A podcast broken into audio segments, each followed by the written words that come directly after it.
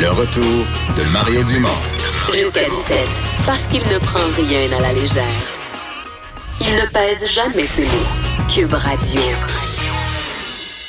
On revient et on vous parle de ce dossier donc euh, sur l'état de nos routes euh, euh, qui a amené bon des questionnements de, de tous ordres sur où va l'argent, est-ce que c'est la corruption, etc. Mais à, la fin, euh, Vincent, et euh, cette semaine, je pense c'est nos collègues qui font le en cinq minutes dans le journal de Montréal, qui sont vraiment, qui ont décortiqué la construction d'une route. Puis, c'est pas juste, tu sais, tu mets pas, tu beurres pas l'asphalte sur n'importe quel fond. Il y a une construction de, de gravier, puis le fond. puis on pense souvent à l'asphalte qu'on dit ils doivent mettre de quoi de pas de qualité, mais il peut avoir le fond qui est pas de qualité, puis c'est ça qui lâche en premier. Puis si le fond lâche, l'asphalte, dire, le petit deux pouces d'asphalte dessus, il résiste pas. Il tiendra pas. Là.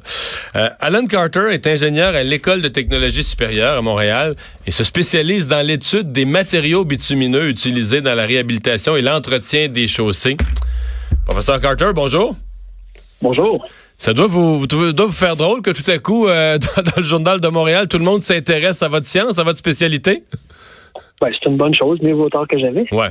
Euh, vous, quand vous voyez tout ça, est-ce que vous vous dites, ah, et c'est des choses qu'on savait déjà, que nous, dans le domaine, on savait déjà, que nos routes au Québec sont moins bien construites qu'ailleurs. Là, le public le découvre. Ou est-ce que vous dites on n'a pas exactement la bonne information? C'est quoi votre lecture de tout ça?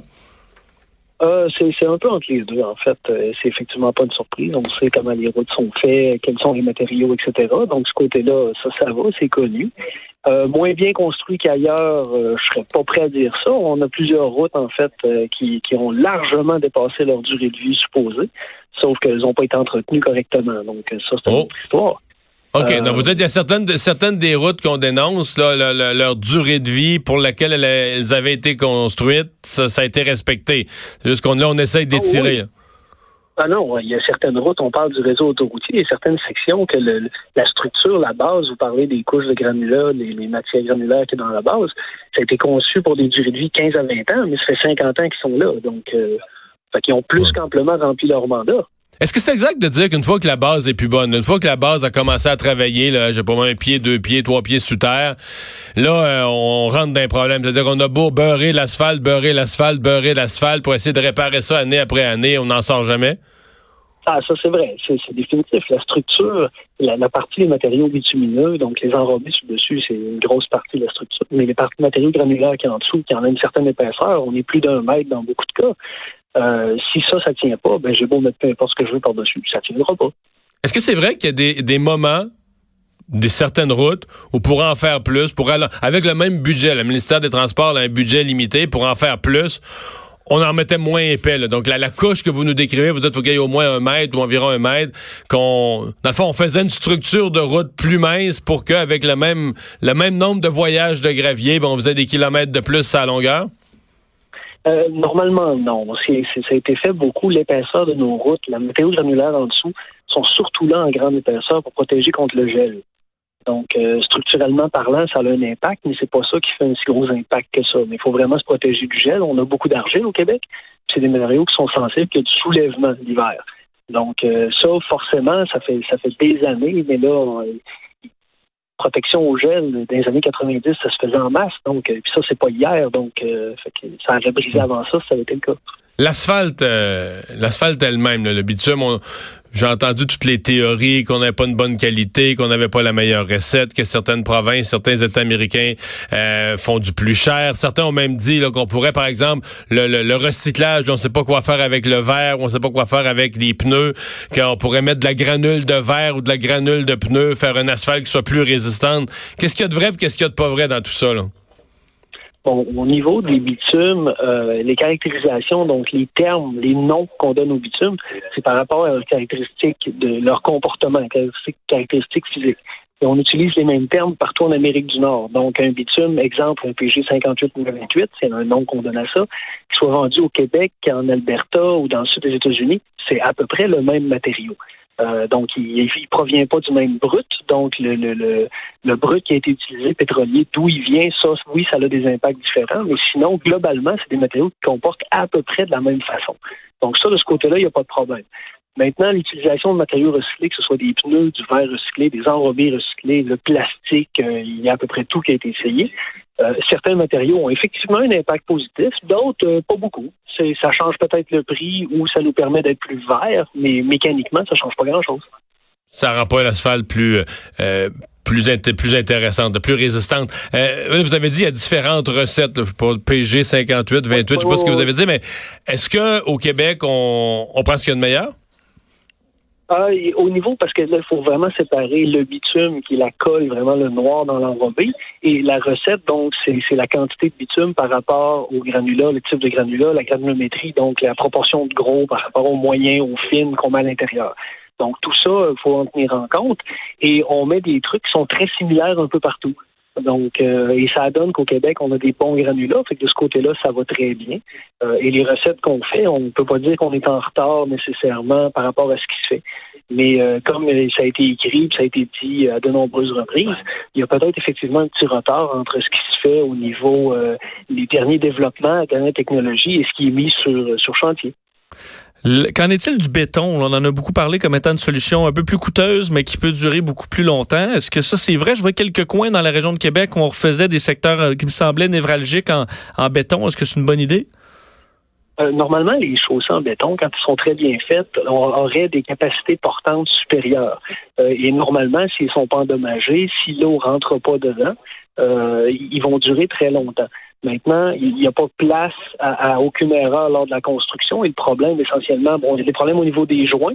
Euh, quand on conduit, des fois, on a l'impression un peu c'est une vieille traque de chemin de fer, donc on saute les joints à chaque fois, c'est un peu désagréable, mais bon, ça fait partie du jeu. Euh, mais oui, c'est une bonne solution et une des, des, possibilités, c'est en fait de faire une structure, le cœur en béton et de recouvrir par euh, de l'enrobé. Donc là, on a un peu une protection contre l'eau qui rentre dans la structure, donc ça devrait être quelque chose qui dure plus longtemps. Est-ce qu'on le fait, ça?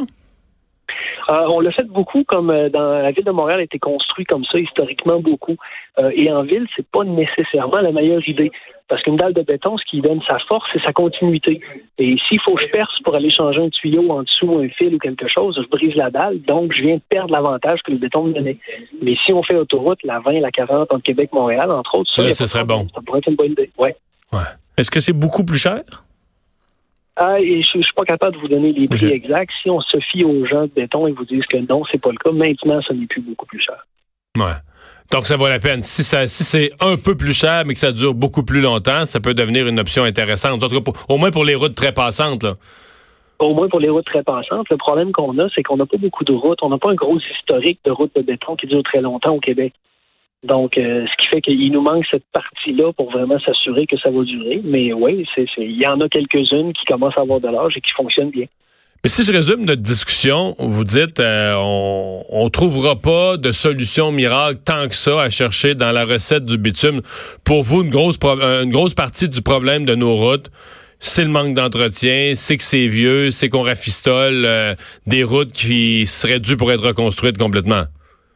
Ben, oui et non. Donc, euh, effectivement, la partie entretien, euh, on, a pris un retard assez, assez énorme, puis ben, c'est dur à rattraper ce retard-là. Donc, ça, c'est, il faudrait mettre beaucoup plus d'argent que ce qu'on met actuellement.